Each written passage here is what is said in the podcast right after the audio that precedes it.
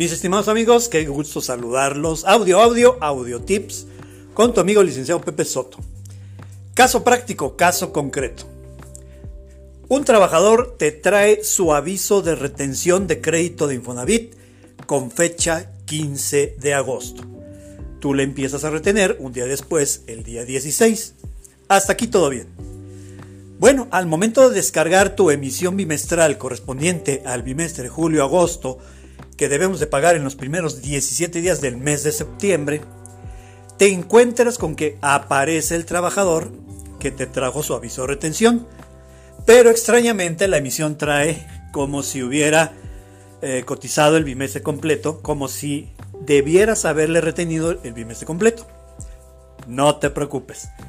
De acuerdo con el reglamento de pagos del Infonavit, la, información que aparece del Instituto del Crédito de Vivienda del Trabajador se va a aplicar a partir del mes siguiente. Quiere decir que la información que aparezca de Infonavit en el bimestre julio-agosto surte efectos a partir del día 1 de septiembre. Esa, esa es la regla. Apúntala. Si me aparece información de Infonavit de algún trabajador, esta surte efectos a partir del día 1 del mes siguiente al que corresponde ese, esa emisión bimestral. ¿De acuerdo?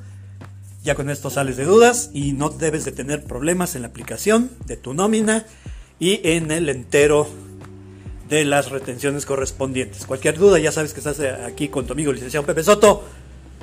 Nos escuchamos en la próxima.